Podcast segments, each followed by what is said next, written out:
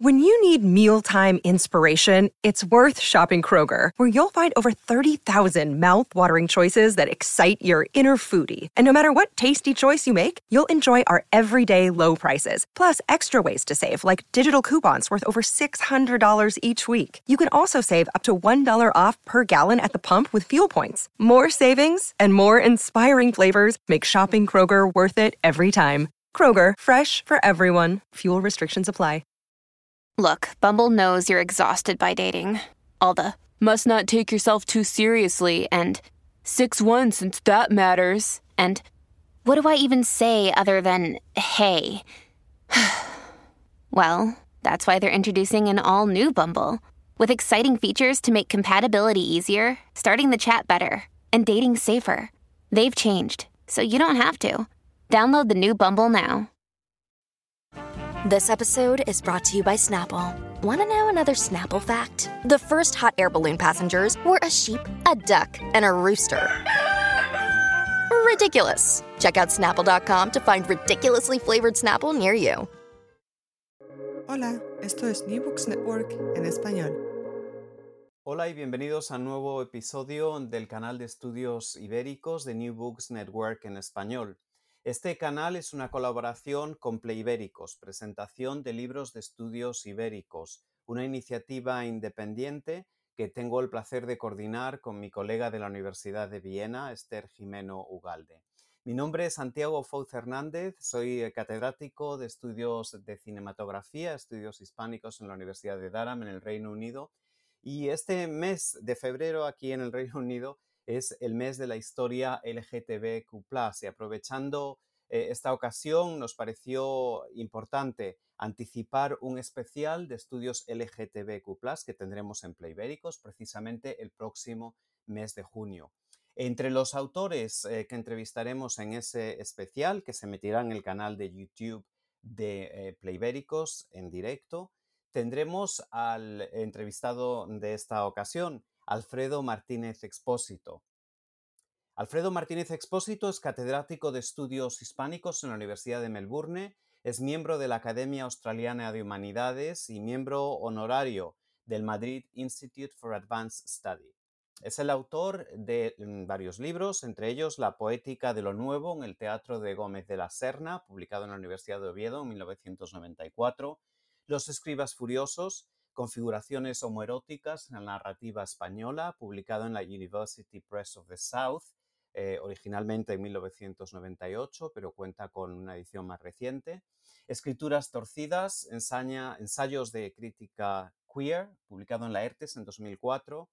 Life Flesh, The Male Body in Contemporary Spanish Cinema, eh, publicado en Ivy Tories en 2007 y coescrito con quien les habla.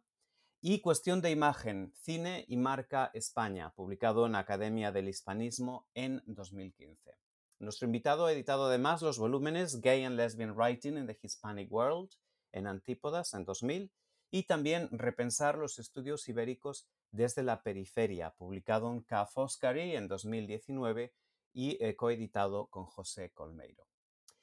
Te damos la bienvenida, Alfredo, y estamos encantados de presentar tu nuevo libro, Disidencia e Hipernormalización, ensayos sobre sexualidad y masculinidades, que se acaba de publicar en Icaria hace nada, un par de meses a finales de 2021, dentro de la colección Mujeres y Culturas, ensayos sobre género y sexualidad.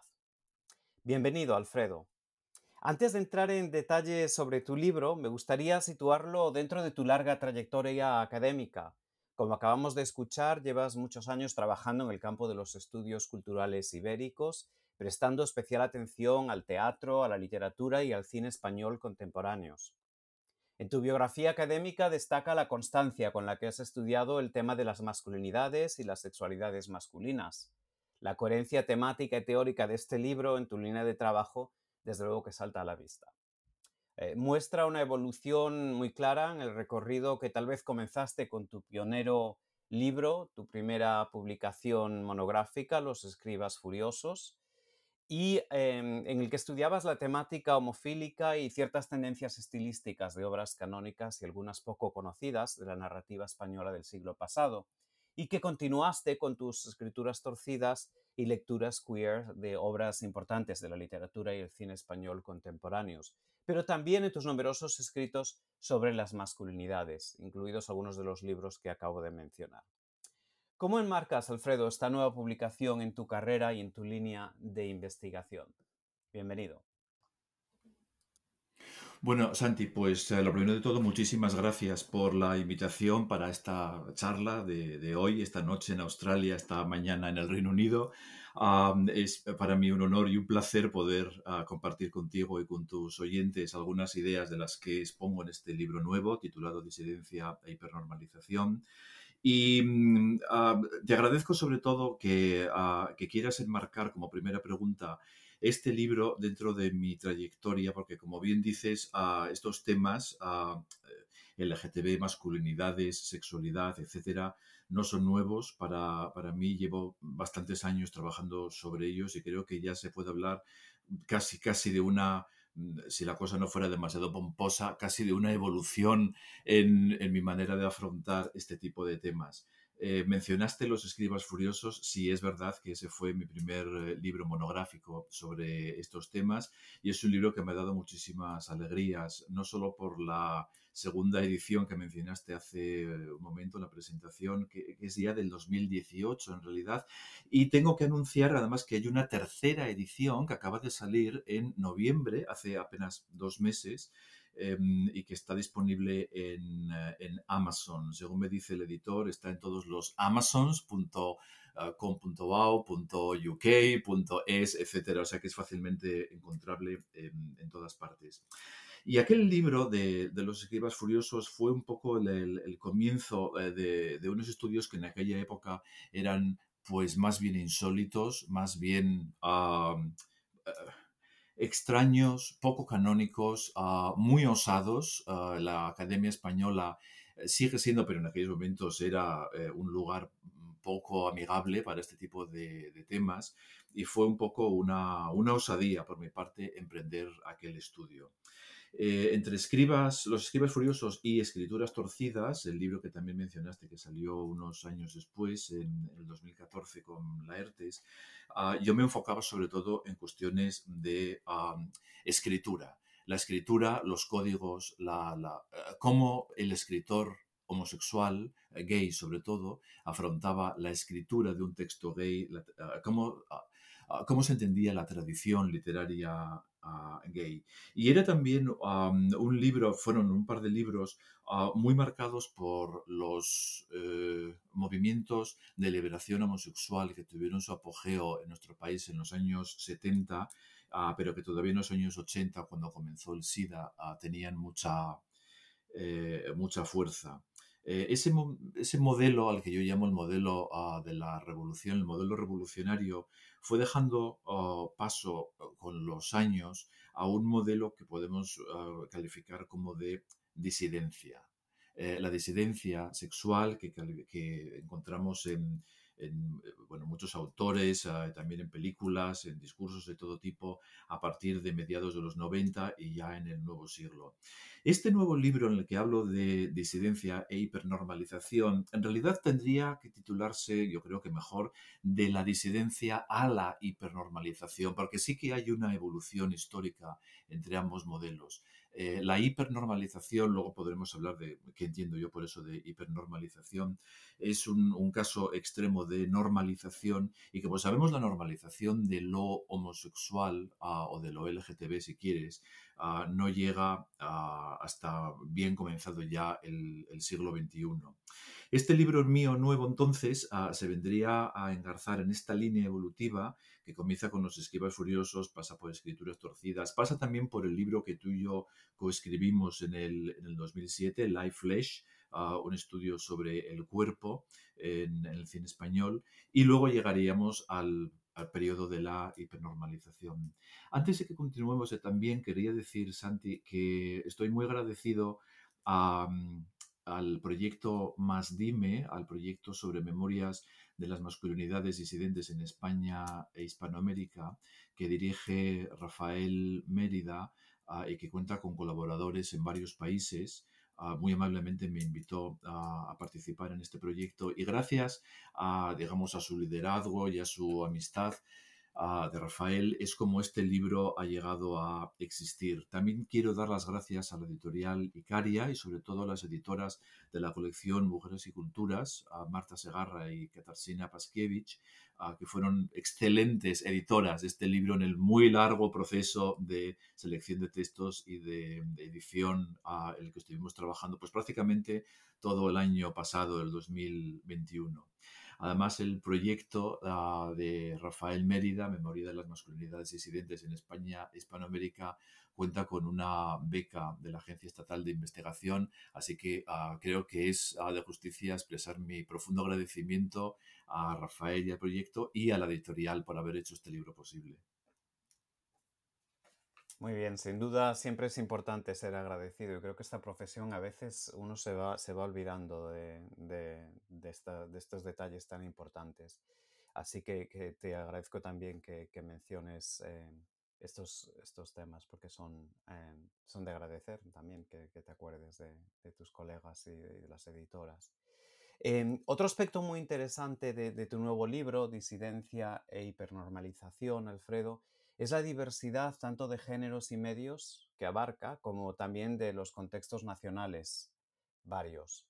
Eh, tus casos de estudio eh, incluyen el cine gay hispanoamericano, la literatura gay española, la película Ocho apellidos vascos y varios textos que podrían enmarcarse en un contexto catalán, como son la película Manderley de 1980 o la adaptación del Mecanoscrit del Second Origin de Manolo de Pedrolo de 1974, la adaptación cinematográfica de hace cuatro o cinco años. En este sentido, otra de las preocupaciones de este libro se relacionan con tu obra eh, y tu otra gran área de, investigación, que son las identidades nacionales. Un tema sobre el que escribiste además otro libro pionero, como es tu libro de 2015, Cuestión de Imagen, sobre marca España en el cine. ¿Me equivoco? No, no, para nada, das en el clavo, Santi. Ah, el tema que planteas ahora es, es muy amplio y nos podría llevar muy lejos, pero sí es cierto que a la par que me preocupaba de estos temas de la escritura homosexual, de la revolución, de la disidencia, de la normalización y luego de la hipernormalización, ah, también empecé a interesarme por la cuestión de, de, cómo existen discursos nacionales, nada que ver con el género, pero bueno, discursos nacionales que tienen una, un impacto enorme en escritores, en la literatura, en el cine, en el arte, en, todo esto. El libro que mencionas de, del 2015, eh, Marca España, eh, perdón, que ya no me sé ni los títulos de, mis propios libros. cuestión de imagen, cine y Marca España. Ah, fue un intento de entender ese enorme discurso ah, administrativo, oficial, estatal, político, llámalo como quieras, que fue que es todavía marca España y que tiene sus, ah, sus contrapartidas, digamos, en otros muchos países. en el Reino Unido tenéis una marca eh, United Kingdom muy fuerte. Bueno, hay muchos países que tienen ese tipo de discursos y de programas oficiales de promoción de la, del propio país. Ah, y las consecuencias culturales y discursivas que estas marcas tienen a mí me, me, interesaron muchísimo durante los últimos años y al final, claro, en este libro nuevo de disidencia e hipernormalización, como no podía ser de otra manera, han tenido pues ah, un, un, impacto grande. Las películas que has mencionado, Manderley de Jesús Garay, el, eh, Ocho apellidos vascos, eh, varias películas mexicanas, y latinoamericanas, que tienen su propio capítulo dentro del libro, reflejan ah, el impacto enorme de estas ah, políticas ah, nacionales. Eh, tengo que, eh, tengo que confesar que en un principio el libro iba a constar de cinco partes, eh, cada una sobre uno de estos grandes temas. Las cinco partes eran normalización, homofobia, autenticidad, cuerpo y nación. Aquí es donde entraría la cuestión de la, marca nación. Eh, luego, por exigencias editoriales, eh, hubo que cambiar el plan del libro y al final eh, el libro no consta de cinco partes, pero estas cinco grandes nociones o, conceptos clave eh, sí que articulan a la mayoría de los capítulos del libro, creo que todos en realidad, a los capítulos del libro, y, la, y en concreto la cuestión de la nación sí que se nota mucho en el capítulo sobre ocho apellidos vascos, en el capítulo sobre Manderley, en el capítulo sobre la ah, película el, Segundo Origen, eh, luego hablaremos de ella un poco más, en la película sobre cine, perdón, en el capítulo sobre cine mexicano, en el otro capítulo más enfocado sobre cine latinoamericano e hipernormalización. Aquí se nota mucho toda, toda esta cuestión. Em, la, la, nación, claro, no deja de ser un metadiscurso sobre muchas cosas. Todo lo, todo lo nacional impregna los otros discursos, las otras prácticas ah, culturales sobre las, que sobre, sobre las que se sobreimpone. Y en concreto sobre la masculinidad y sobre la feminidad, qué significa ser un hombre, qué significa ser una mujer o qué significa ser un homosexual o un transexual en México o en España o en Cataluña, eh, tiene sus matices y todos los que han pasado por experiencias de exilio y de migración, de, diáspora, entiende perfectamente a lo que me estoy refiriendo. Pero no solo eso, también hay teóricos como Jasbir Puar, por ejemplo, que han desarrollado conceptos claves hoy en día en, esta eh, disciplina nuestra, como por ejemplo el concepto de homonacionalismo, eh, esa intersección casi, digamos, perfecta entre una marca nación y, una serie de identidades ah, eh, de género o identidades sexuales. Es, algo realmente ah, interesantísimo. El tema creo que da para muchísimo. Yo creo que en este libro he apuntado algunas ah, líneas de desarrollo, pero creo que daría para, para muchísimo más. Em, en el eh, capítulo sobre cine mexicano ah, me enfoco en, en tres películas, estoy intentando hacer memoria ahora para esta entrevista, pero sí creo que eran tres películas de muy diferentes épocas. Una era Modisto de Señoras, una película de 1969, eh, la segunda ya es de 1985, periodo histórico completamente diferente, Doña Erlinda y su hijo, un clásico del cine gay, ah, y la tercera ya del 2001, ah, y tu mamá también es un capítulo escrito ah, sobre películas muy ah, anteriores al reciente boom de cine homosexual que estamos viendo en, México en la última los últimos seis, ocho años más o menos, bueno, los nombres de Julián Hernández, em, Sergio Tobar, bueno, y tantísimos otros están en la mente de, todos los, los oyentes. Y a la vez ha habido ah, una gran floración teórica y ensayística sobre este nuevo cine eh, gay o queer mexicano que está llamando la atención en todo el mundo. Los libros de, de Paul Julian Smith, de Debra Castillo, de Gustavo Subero, de Vinod Venkatesh y algunos otros que me dejo en el tintero, son libros muy importantes que dan una, yo creo que una muy buena idea de la de la riqueza, de la inusitada riqueza que el cine gay mexicano está teniendo ah, en estos últimos años. Muy bien, Alfredo. Pues bueno, creo que ya mm, estamos en la tercera pregunta y la variedad de, materiales y temas de los que hablas queda muy clara, ¿no? Y con esa coherencia a la que me refería antes. Y dentro de esta variedad em, también se puede hablar de muchos géneros, ¿no? Y muchas em, eh, distintos tipos de, materiales. Por ejemplo, hablas del cuento infantil gay, hablas de novelas, como hemos visto, de muchas películas, em, como, ya, como ya hemos estado comentando. Me pregunto qué te llevó a estudiar estos materiales tan variados y cuál fue el criterio de selección.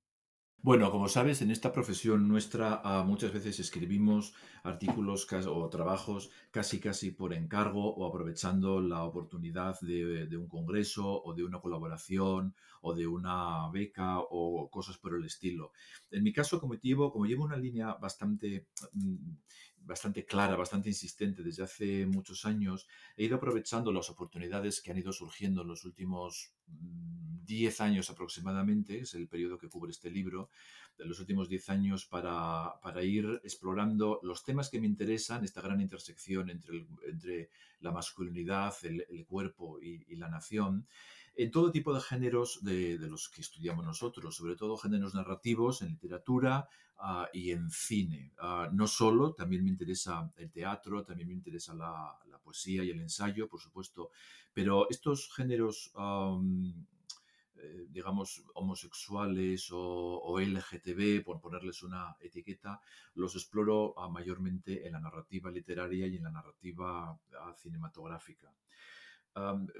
yendo a tu pregunta concreta sobre, sobre el cuento infantil gay, por ejemplo, esto sí que fue... Ah, esto, eh, mi interés por esta literatura para, para, niños o para adolescentes, literatura infantil o juvenil de tema LGTB, en la que Alberto Mira, nuestro colega, es un gran experto, Ah, me entró al enterarme de que, de que había editoriales eh, muy poco conocidas, editoriales muy pequeñas, aunque luego las he ido conociendo y las he ido admirando cada vez más. Tengo aquí los nombres Topka, Afortiori, Nube 8 en España, pero hay otras en Argentina, en Colombia y en tiempos más recientes me he enterado de que también en México y en Chile han aparecido editoriales que se atreven a publicar materiales para niños y para, y para adolescentes en los que, en los, que los cuentos de toda la vida se transforman pues, en cuentos acerca de familias homoparentales, de familias con dos mamás o con dos papás, en fin, este tipo de familias alternativas que en la literatura, digamos,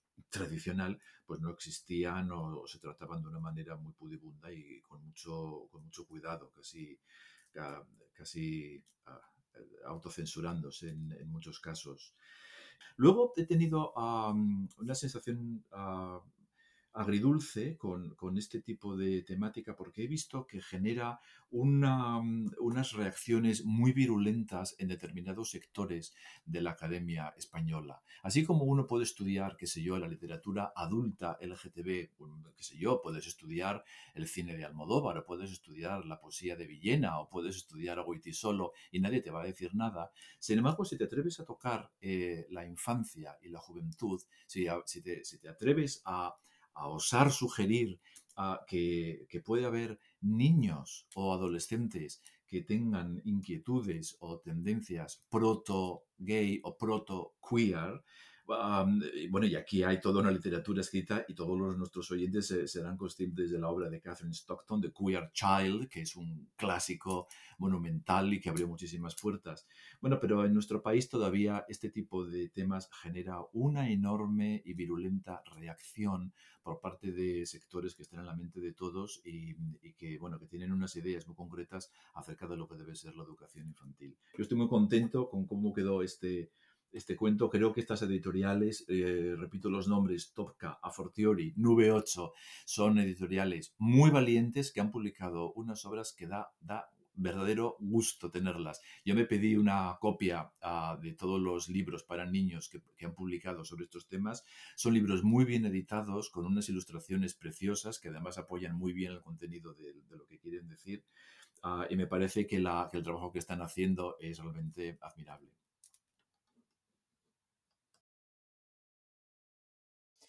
Em, quería hablar un poquito mm, contigo sobre el título, disidencia e hipernormalización. Em, creo que salta a la vista y no exagero si digo que la disidencia permea claramente todas las páginas de tu libro y de otros escritos que has hecho. La idea de hipernormalización resulta tal vez más intrigante y como escribes en la introducción del libro, es un concepto que de alguna forma se va fraguando desde distintos ángulos en todos los capítulos y que culmina de forma mucho más explícita en el capítulo 10, en el que habla sobre el cine hispanoamericano e hipernormalización queer. Son dos conceptos que podrían parecer chocantes eh, y que yo personalmente nunca había encontrado juntos, hipernormalización y queer. ¿Podrías explicarnos este concepto o cómo se casan estos dos conceptos y cómo los utilizas en el libro, aportando tal vez algún ejemplo, Alfredo?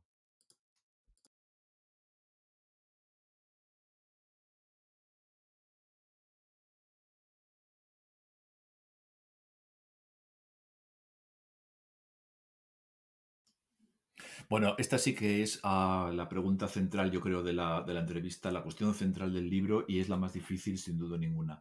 El concepto de hipernormalización es un poco un palabro que me inventé yo para poner nombre a una cosa que no sabía cómo llamar. Y la cosa que no sabía cómo llamar es la sensación de que vivimos una época en la que, la, en la que el proceso de normalización de las eh, sexualidades heterodoxas, disidentes, no, no, no normativas, bueno, ese proceso de normalización ha entrado en una fase un tanto extraña por una parte, hay gente que vive dentro de un mundo, digamos, normalizado o casi normalizado o confortablemente normalizado. Uno puede casarse con su pareja del mismo sexo, uno puede vivir una vida desde el punto de vista administrativo, social, familiar, cultural, etcétera, perfectamente integrado, digamos, ¿no? Y, en ese sentido parece que vivimos en una sociedad eh, en la que esta cuestión ha quedado normalizada, ha entrado dentro de lo normal.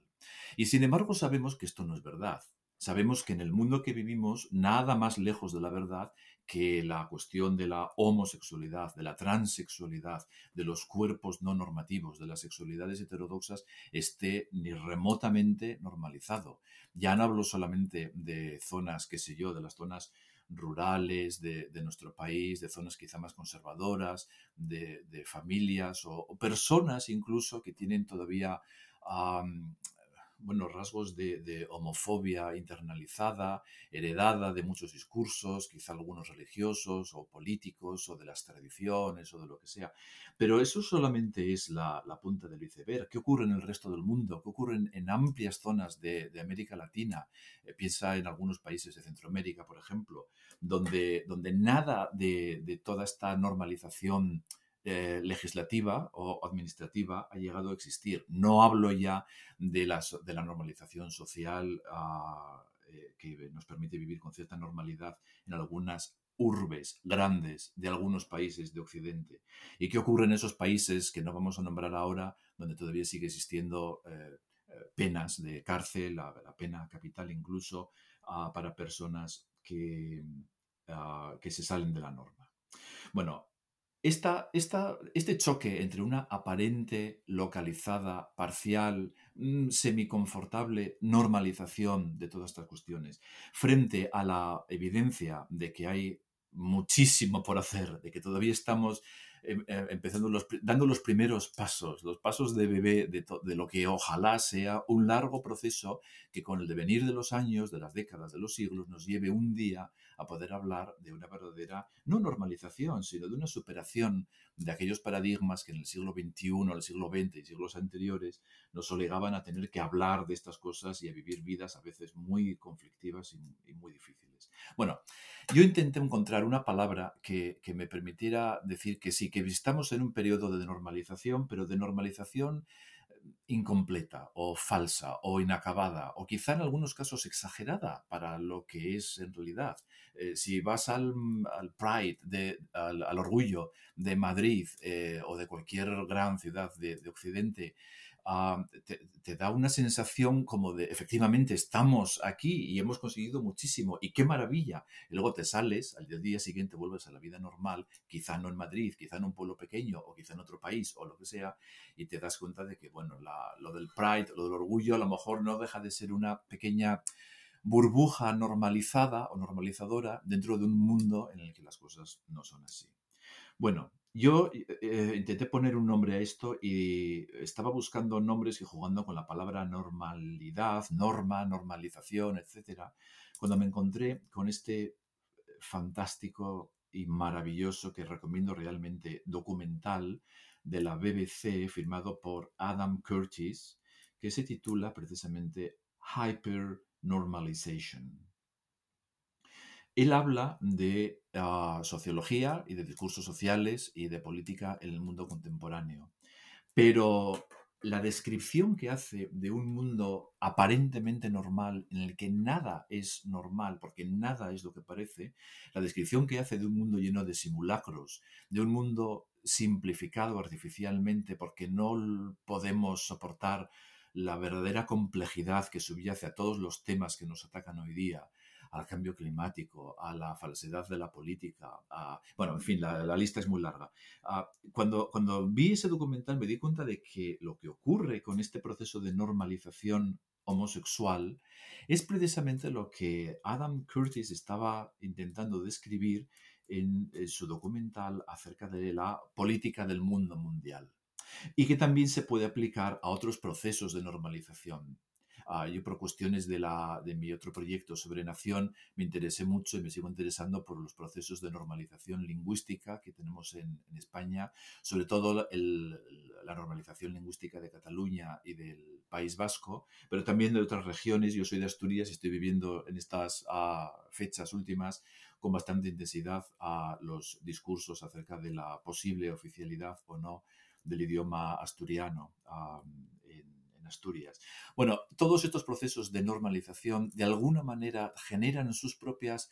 Eh, sus propios pasos en falso o sus propias exageraciones a veces o sus propias bolsas de incomprensión o de, paradojas internas. Y a, esa, esas arrugas, a esas asimetrías, a esos lugares que no están perfectamente lisos en los procesos de normalización, a los que propongo que, podemos utilizar el término hipernormalización para referirnos a ellos. En mi libro, este concepto de hipernormalización es en realidad un punto de llegada. Eh, fui escribiendo los capítulos por orden cronológico y por eso solo es en el último de los capítulos donde hablo ya utilizando la palabra hipernormalización. Sin embargo, en todos los capítulos anteriores, de una u otra manera, podría haberme referido a, ese, a este tipo de proceso. Quizá no tanto de disidencia como de hipernormalización. en el último capítulo analizo cuatro películas latinoamericanas de diferentes países. Eh, una mujer fantástica, la super premiadísima película de Sebastián Lelio, de Chile, eh, Macho, una comedia mexicana del 2016 dirigida por Antonio Serrano, y dos películas argentinas, una de Marcelo Briem que se titula Solo, es un psicothriller, uh, y otra de ah, Marco Berger y Martín Farina que se titula Taekwondo.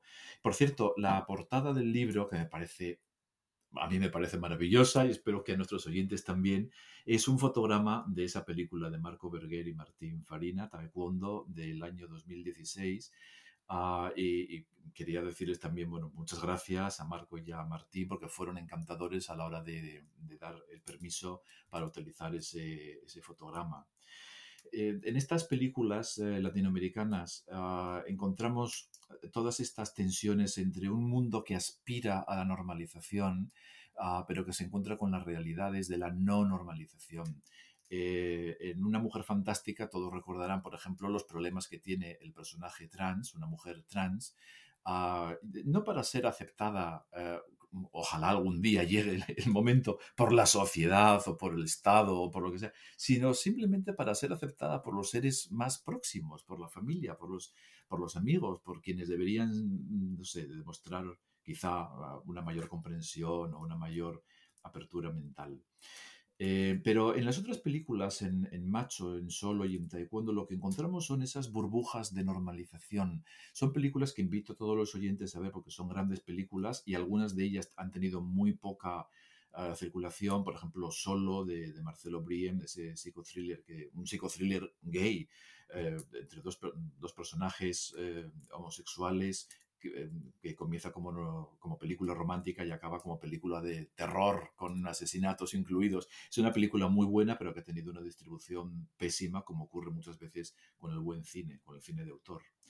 Bueno, esas eh, son películas que, que reflejan a eh, esas burbujas de aparente normalización, mundos ah, quizá un poco endogámicos donde todos son ah, homosexuales o gay friendly o donde todos parecen vivir, digamos, dentro de un mismo paradigma de sexo, de género, de, afectividad. Y sin embargo sabemos, como espectadores, que en las afueras de esas burbujas que plantean las, eh, películas existen todas esas nuevas homofobias, por, perdón por utilizar la palabra, pero creo que la palabra sigue muy vigente, esas nuevas homofobias que nos afectan a todos. Ah, y que, por cierto, ah, no estaría de más eh, recordar tres grandes tipos de nuevas homofobias que nos afectan y que afectan al concepto de hipernormalización.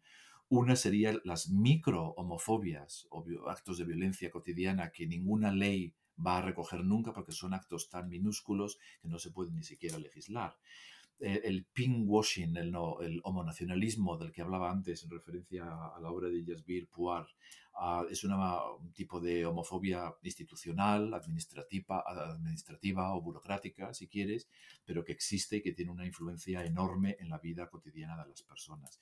Y me atrevo a decir que la hipernormalización es otro tipo de nueva homofobia. ¿Por qué? Porque la hipernormalización implica, en cierto modo, un cierre en falso del debate acerca de la homosexualidad y de la transexualidad que, estaba, que, se llevaba manteniendo de una manera muy fuerte y muy sostenida durante muchos años y que en el caso español empieza a verse cerrado quizá artificialmente, quizá demasiado rápido, en el año 2005 cuando se aprueba el, matrimonio igualitario. Pero en otros países, en Argentina, en, países de Latinoamérica que han ido probando las mismas leyes o leyes parecidas en, en años recientes, y yo he visto el caso de Australia mucho más reciente todavía, se percibe que la legislación del matrimonio igualitario suele suponer un clímax y un punto de inflexión en el debate social. Y en, la militancia, en el activismo también. Parece que llegado a esa especie de hito, burocrático o político, eh, parece como si, como si ya no hubiera fuerza para más, como si hubiésemos llegado a donde teníamos que llegar. Y a mí me da un poco de coraje, un poco de rabia ver que en algunos países el gran debate, interesantísimo debate cultural, social, político acerca de, la, ah, de las sexualidades eh, heterodoxas, digamos, ah, que habíamos tenido en los años 90 y al comienzo del, del siglo XXI, de pronto pierde fuelle. Bueno, esa hipernormalización a mí me parece que en el fondo no deja de ser un tipo de homofobia. No una homofobia personal, sino más bien institucional o social, del estilo de las, eh, del homonacionalismo del que hablábamos antes, pero no por ello menos nociva, menos dañina para, los intereses de las, de las personas de sexualidades alternativas. Perdona por lo porque me extiendo un poco con esta respuesta, Santi, pero son preguntas muy amplias. Evidentemente es el título del libro y conviene explicarlo porque, como tú dices, eh, la, desde luego que disidencia queda clarísima en todos los capítulos y el tema de la hipernormalización eh, está claro que la tratas en detalle al llegar al final del, del libro, en el capítulo 10, pero de repente todo cobra sentido. Entonces lo has explicado muy, muy bien. Te quería preguntar también sobre otro tema que, bueno, desde luego que yo mm, me preguntaba constantemente mientras leía el libro y, bueno, yo tengo mis respuestas, pero quiero saber la tuya. Nuestros eh, oyentes estarán preguntando, eh, hablábamos antes de tu, de tu libro Escrituras Torcidas, eh, de hace ya más de 20 años, y, bueno, estos últimos ejemplos que acabas de dar ahora son de tu, de tu último capítulo en el libro. Mm, si me permites, vamos a llegar al, vamos a, dar marcha atrás y volver al, capítulo 1. Y en tu primer capítulo hablas de, la literatura gay española y por eso eh, la pregunta, ¿no? ¿Cómo comparas las preguntas que te hacías hace un poquito más de 20 años en Escrituras Torcidas con las preguntas que te haces ahora eh, sobre el tema de la literatura gay española y tal vez si han cambiado las respuestas Ah, otra pregunta enorme, gigantesca que nos daría para hablar, yo creo que, quizá un par de horas como mínimo. Em, bueno, las preguntas que yo me hacía hace 20 años y las que me hago ahora, claro, no, no pueden ser las mismas porque el mundo ha cambiado. Y yo, ah, ¿cómo iba a imaginar yo, ingenuo de mí, en aquella época, hablamos a mediados de los años 90, que el mundo iba a cambiar en la dirección en la que al final acabó cambiando. Porque yo cuando empecé a escribir Los escribas furiosos, tengo que confesar, aunque no sé si lo he dicho ya alguna vez en público, que hablaba ah, y que pensaba desde un punto de vista ah, completamente underground, desde el punto de vista académico y teórico. Eh, yo recuerdo que la primera conversación que tuve sobre estas cuestiones fue en la barra de un bar en España con un amigo ah, y estábamos hablando de literatura y estábamos hablando de, bueno, del mundo del ambiente, del mundo homosexual y de todo esto, ¿no? Y de pronto a este amigo mío se le ocurrió unir las dos cosas y me dijo, bueno, ¿y tú conoces alguna novela alguna obra literaria que trate de todos estos temas de la homosexualidad y tal que estamos hablando. Y claro, hoy nos puede dar un poco la risa, ¿no? Porque, porque hemos hecho un, entre todos, entre toda la profesión, un trabajo de recuperación de la memoria literaria y de la formación de un canon literario ah, gay, lesbiano, homosexual, LGTB, impresionante. Yo creo que no, no hay muchos precedentes de la creación de una Ah, de un canon literario como lo que se ha llevado a cabo en los últimos 20-25 años. Pero en aquella época, ponerse a hacer la lista de las novelas que uno había leído que trataban más o menos cuestiones de estas homosexuales o gays o que tenían un personaje tal o cual, no era tan fácil, era realmente, ah, bueno, un poco un desafío, ¿no? A ver eh, quién conocía a quién o quién había leído tal. Bueno, uh, las preguntas entonces ya no son las mismas, ah, pero los grandes temas sí que son los mismos. Ah, por ejemplo, hoy ya no me preguntaría ah, algo, eh, qué sé yo, eh, ¿Conoces alguna novela gay? Bueno, claro, ese tipo de pregunta hoy ya no tiene mucho sentido.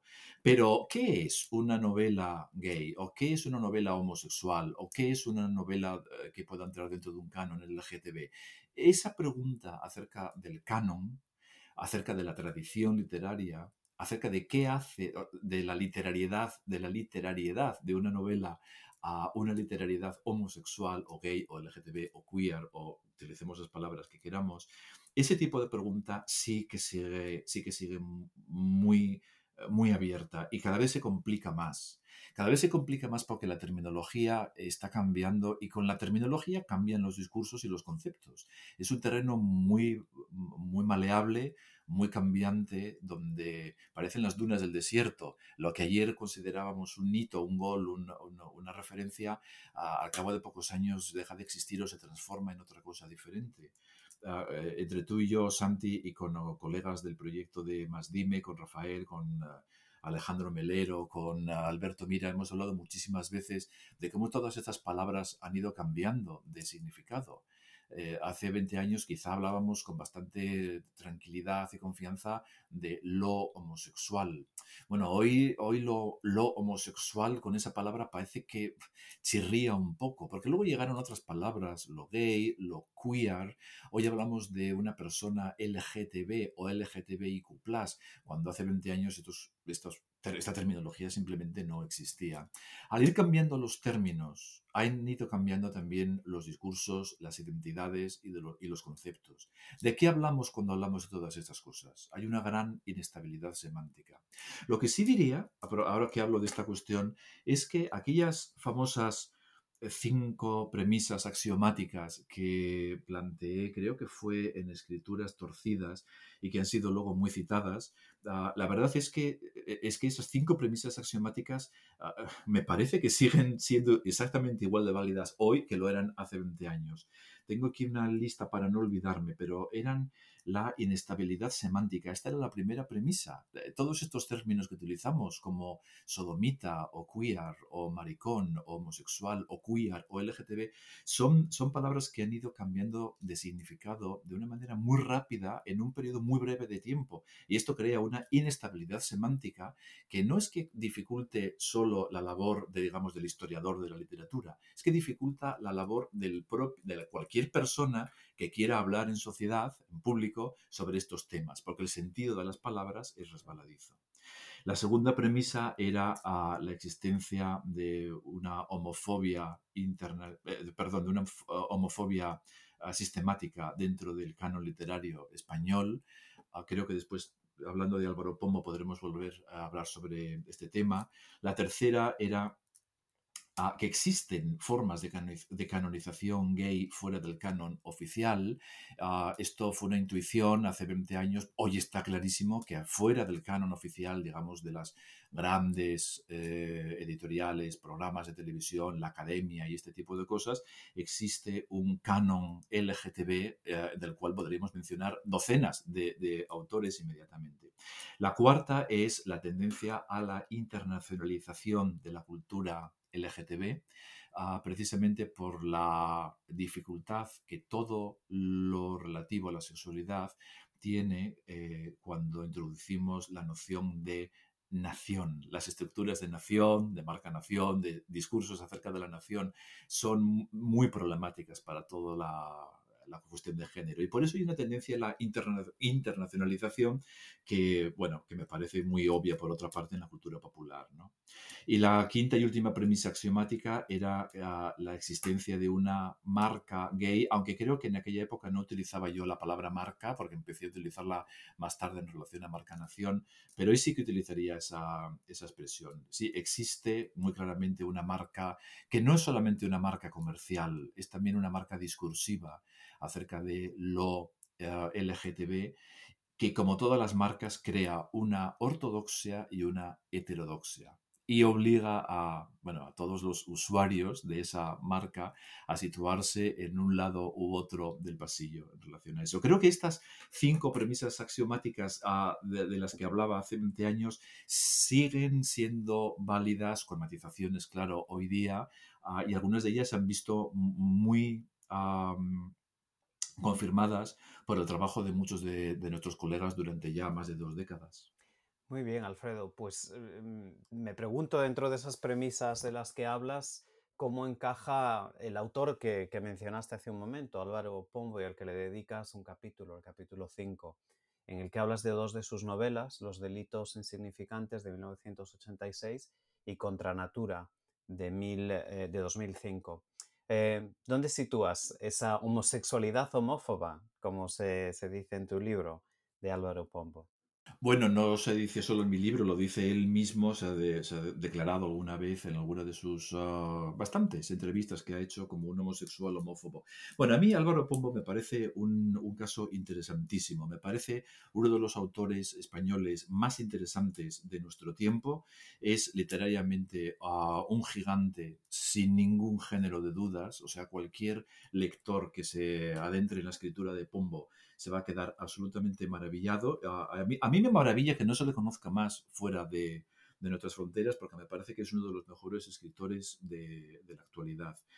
Desde el punto de vista gay, homosexual, LGTB, es también un caso muy interesante que demuestra la existencia de esa de esa diferencia entre ortodoxia y heterodoxia eh, en el campo de lo homosexual. Sí, la, la, la, creación de una marca gay, insisto, no solamente una marca comercial, es también una marca discursiva, ideológica, identitaria, crea ortodoxias y heterodoxias. Hay gente que está dentro y gente que está fuera.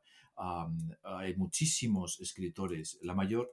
Es muy fácil estar dentro de esta ortodoxia gay porque te asegura acceso al mercado, un reconocimiento, una validación por parte precisamente de la militancia, de los eh, autores quizá más comprometidos, de los agentes literarios gays o LGTB más comprometidos. Situarse fuera de esa heterodoxia, como situarse fuera de cualquier ortodoxia, no es fácil.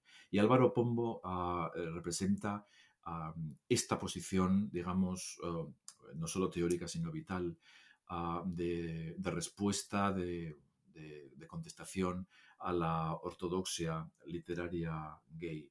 Para empezar, la propia idea de normalización de la homosexualidad ah, le, produce incomodidad, no, no, no, cree que ese sea el camino, o por lo menos no cree que ese sea su camino. Ha hablado largo y tendido de esta cuestión, ha hablado largo y tendido de, cómo le rechina, por ejemplo, toda la cultura de la fiesta, eh, lo que él llama cultura de la verbena, ah, del orgullo y de este tipo de, manifestaciones sociales y, culturales. Él, él, no se siente a gusto en eso y ya, está. Y eso ah, le, le lleva a pensar acerca de la normalización y de los cauces de la normalización de una manera muy crítica. Esta es la primera, ah, el primer motivo de interés. En una literatura que avanza muy rápidamente por la normalización, hacia la normalización, olvidando algunas veces y de manera lamentable los orígenes a veces malditistas, eh, subterráneos o crípticos, ocultos de la tradición homosexual de, Occidente, pues Pombo nos recuerda que no todo tiene por qué seguir en la misma dirección, no todos los homosexuales lo son de la misma manera.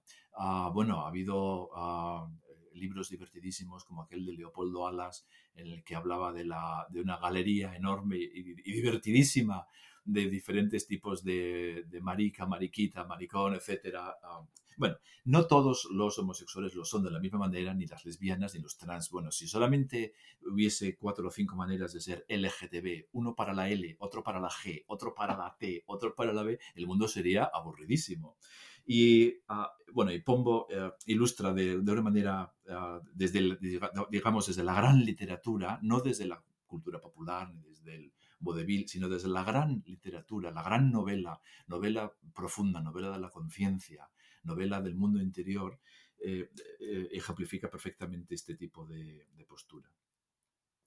Pero la otra cosa muy interesante que hace Pombo es que en su literatura gay, por supuesto no todas sus novelas eh, cultivan el tema homosexual ni contienen personajes homosexuales, pero hay varias que sí lo hacen de una manera muy profunda. Y una de las cosas que hace y que a mí me interesa muchísimo es que Ah, problematiza los discursos y las palabras que utilizamos para hablar de todo esto. Antes, cuando hablé de inestabilidad semántica, avancé un poco este tema. Pombo lo hace de una manera infinitamente más profunda, matizada, inteligente y sensible de lo que yo sería capaz en, mil vidas que viviera.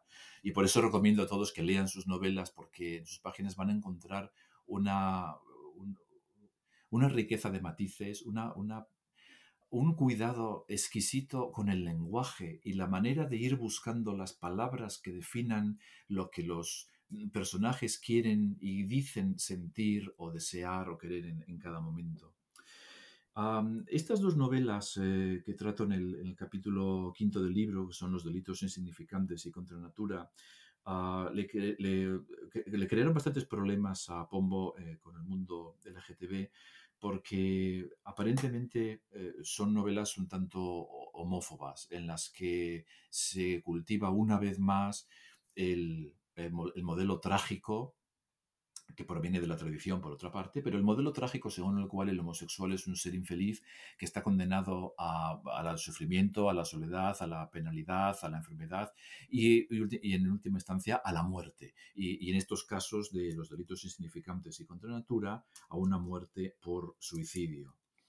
Em, los suicidios de, los, de, estos dos protagonistas em, son más interesantes de, los, de lo que parece a simple vista, dan más eh, contenido, eh, perdón, dan más motivo de comentario literario de lo que eh, podría parecer a, simple vista y por eso animo a los oyentes a que lean el, capítulo del libro en el que analizo estos suicidios. Pero quería llamar la atención sobre el hecho de que el propio Pombo ah, se declaró arrepentido de crear estos personajes tan negativos en una entrevista, en una famosa entrevista que concedió a la revista Cero en el año 2003. Eh, Contra Natura es del año 2005, ah, o sea que en realidad se arrepentía, eh, entiendo, de, el de haber creado un personaje homosexual suicida en Los delitos insignificantes, que era del año 1986 lo, que, lo que intento hacer con Pombo es intentar comprender eh, la imposibilidad de crear eh, discursos acerca de la homosexualidad que sean unidimensionales, planos y predecibles precisamente lo que él intenta es todo lo contrario, es problematizar, entrar en mundos complejos, deliberadamente complejos, y si hay algo que parezca un poco demasiado sencillo, complejificarlo, perdón por la palabra, deliberadamente y de una manera literaria. Por eso ah, me animé a utilizar un concepto que considero extraordinariamente útil, pero difícil de utilizar, que es el concepto de interseccionalidad.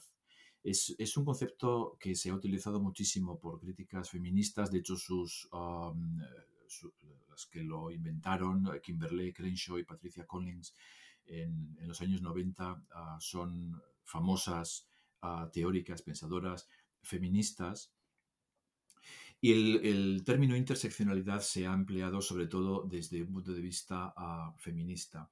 Intentar utilizarlo desde un punto de vista de, uh, masculino, blanco, y homosexual, que es un poco lo, que definiría los personajes de Pombo, es un poco salirse del canon establecido para ese tipo de estudios interseccionales. Es un poco arriesgado, pero me parece eh, que los resultados son sumamente interesantes. De nuevo, creo que mi análisis abre más cuestiones, abre más preguntas de las que logra ah, contestar, pero me parece que poner eh, sobre, la, sobre la mesa la obra monumental ah, que no tiene difícil paralelo en lengua castellana sobre la mm, homosexualidad. tenemos que pensar además que Pombo procede de una generación, y esto lo he señalado muchísimas veces, de una generación que nació en la, en la guerra, en la posguerra de la guerra española y que vivió todo aquel régimen que no fue solamente un régimen político, fue también un régimen de, de afectos y de sexualidad que le marcó profundamente tuvo una educación religiosa que le marcó profundamente, ah, tuvo que huir de España, uno de esos casos de sexilio o, diáspora sexual, vivió en el Reino Unido, por cierto, varios años, en Londres, lo pasó ah, realmente mal, ah, hasta que logró volver a España y desde su vuelta a España y su coronación como uno de los grandes novelistas de su generación y de nuestra época, pues un poco su fortuna literaria y personal ha cambiado. Pero eh, creo que la, figura de Pombo, tanto la figura eh, humana como, como su dimensión literaria, lo convierten en uno de los grandes, de los imprescindibles autores de este canon literario gay, homosexual que estamos intentando recrear. Muy bien, eh, muchísimas gracias Alfredo por esta respuesta tan detallada. Em, sobre un importante capítulo de tu libro. Estamos llegando al final de la entrevista y pasando de la literatura me gustaría poner sobre la mesa algunas de las eh, películas más interesantes de las que hablas. Hemos hablado ya de ejemplos de cine latinoamericano y quería casi terminar la entrevista poniendo sobre la mesa, eh, de hecho, un ejemplo que se relaciona de alguna forma, sobre todo en, tu discurso sobre la autenticidad, la violencia, la homofobia, la película de Almodóvar de 2004, La mala educación, pero también si podrías aprovechar y brevemente eh, comentarnos otras dos que hemos mencionado ya, Manderley eh, de Jesús Garay de 1980, eh, que relacionas un poco a través de la figura de, Ocaña con el clásico de Pons, Ocaña, Retrato Intermitente, que es de hace de dos años antes que, que Manderley. No sé si podrías resumir un poquito esos ejemplos cinematográficos. Ah, sí, gracias por la pregunta, Santi. Ah, de nuevo tenemos dos eh, casos que nos darían para, muchísimo comentario, pero voy a intentar ir resumiendo porque me doy cuenta de que la entrevista está quedando un poco demasiado larga, quizás. Ah, el caso de Almodóvar es, como el de Pombo, un caso sumamente complejo, da para mucho. Em, mi aproximación a la película La mala educación es a través del concepto de autenticidad, un concepto que ha estado fuera de la circulación crítica durante, durante, bastante tiempo en realidad. Y no entiendo muy bien por qué, porque por lo menos para, para los em, lectores eh, y espectadores de películas que nos identificamos como LGTB, la cuestión de la autenticidad es una cuestión clave, es una cuestión que va al, al centro, al puro meollo de lo que es ser o no ser ah, algo, gay o no gay ah, en este caso.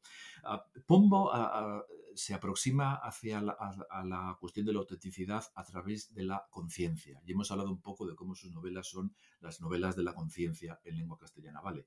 Almodóvar lo hace de una manera completamente diferente. para Almodóvar la autenticidad está relacionada directamente con la cuestión de la representación el juego de máscaras, la performatividad, la multiplicidad de, relatos que, por ejemplo, en una película como La mala educación parecen casi como matrioscas, ¿no? Una muñeca dentro de muñeca, otro, un relato dentro de otro relato y así ah, hasta potencialmente hasta, hasta el infinito.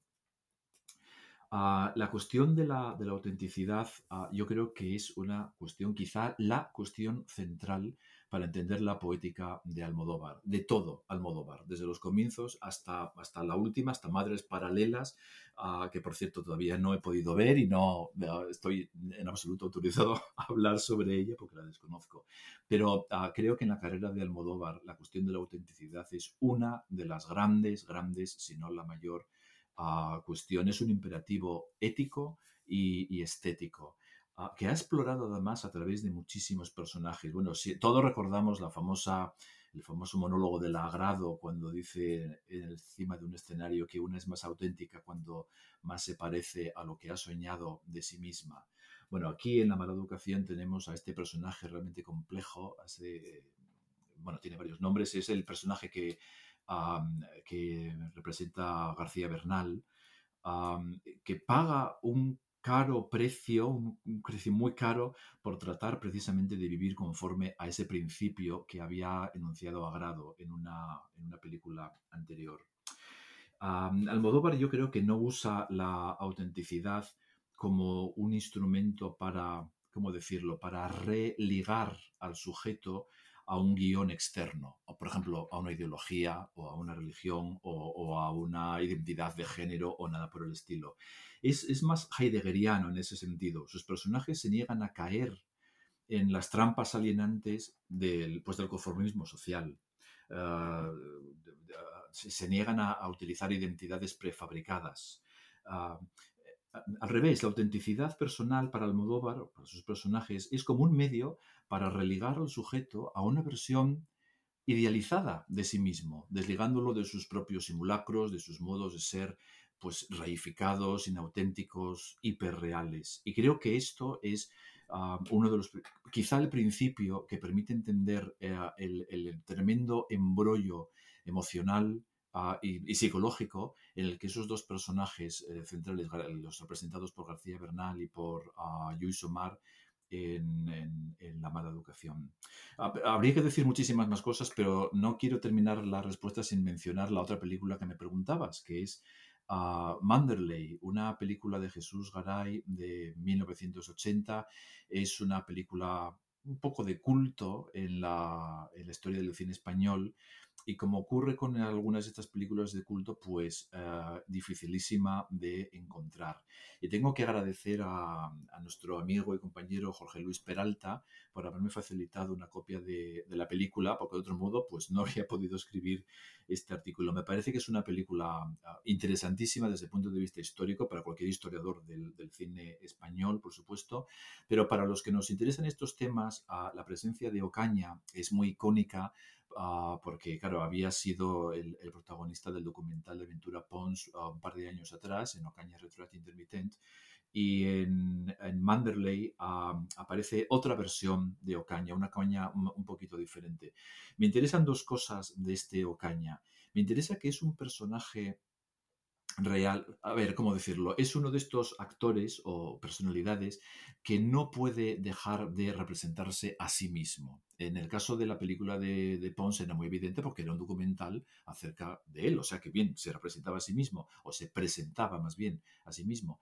Pero en la película de Garay, que es semificcional, es, mm, bueno, intenta pasar como película de ficción, y sin embargo el personaje de, Ocaña, que tiene otro nombre en la diégesis de la película, nunca deja de ser él. Es, es el mismo Ocaña que habíamos visto en la película de, Pons, eh, bueno, eh, llevando a cabo una peripecia argumental un poquito diferente, pero sin dejar de ser él. los dos términos que utilizo para, penetrar en esta película fantástica por otra parte, son los conceptos de Arcadia y Acracia, que nos remiten a dos modos de entender la sexualidad y las relaciones eh, sexuales y em, emocionales entre personas, clásica, que ha tratado en bastante profundidad Alberto Mira y que es uno de los modelos de entendimiento de las relaciones sexuales pues, mm, clásicos que se remiten a la antigüedad clásica. El otro modelo, que es el de la acracia, ah, era ah, particularmente importante en la Barcelona de los años 70, eh, cuando los movimientos anarquistas, ah, bueno, de izquierdas en general, pero sobre todo el, el anarquismo, y el narcosocialismo tenían una fuerza muy importante. Ocaña ah, participó en algunos de aquellos ah, eventos culturales ah, masivos y era un personaje muy conocido. En uno de estos conciertos o eh, happenings, dicen las crónicas que se definió a sí mismo, a sí misma, como no como libertaria, sino como libertataria era una denuncia muy divertida de las categorías ah, muy propia de aquella época. Muy bien, muchas gracias, Alfredo. Bueno, pues ahora sí que nos acercamos al final de la entrevista y no quiero mm, que nos despidamos sin hablar de Vigas Luna y en tu último capítulo del libro habla sobre Second Origin, una película que como sabemos eh, eh, Vigas había avanzado en, en producción, en preproducción, había incluso grabado un tráiler bastante largo en 2009 y que se iba a rodar en 2013, lamentablemente falleció en ese, en ese año. Y la película fue después dirigida por Carles Porta.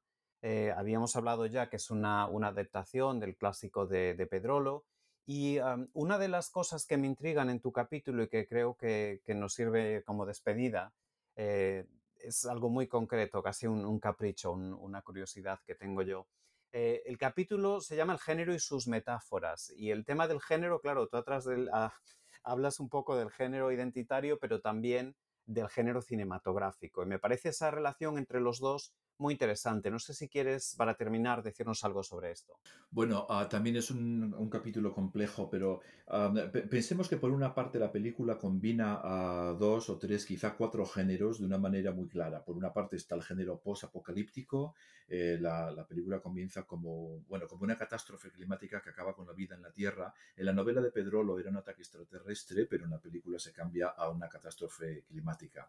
Después pasa a ser una road movie en la que los personajes caminan o eh, se trasladan de un extremo a otro de los países, de los países catalanes, comienza en Lleida y termina en, las islas, en, Menorca y al final acaba en forma de thriller en la que, bueno, de una manera con mucha tensión, los dos personajes masculinos de la película pues acaban...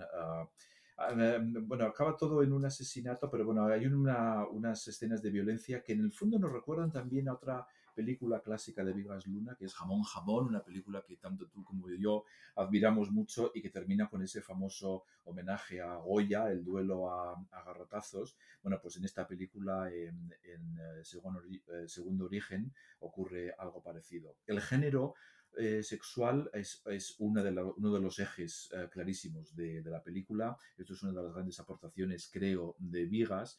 Eh, así como Pedrolo quería una película más catalanista, Vigas quería una película más centrada en estas cuestiones de género, en una feminidad empoderada, en una masculinidad violenta pero compleja y en crisis también.